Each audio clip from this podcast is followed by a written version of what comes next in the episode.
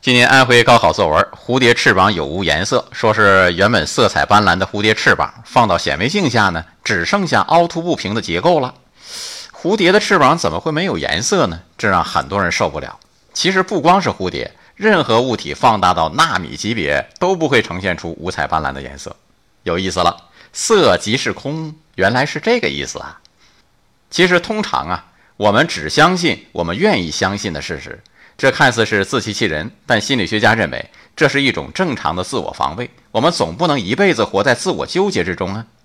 我承认，我就是这样的人，只相信我愿意相信的事实。最妙的是，人生不是科学，一点点误差又怎样呢？反而会增加美感。我还是相信，人是有血有肉的人，蝴蝶是五彩斑斓的蝴蝶。怎么着吧？爱生活，高能量。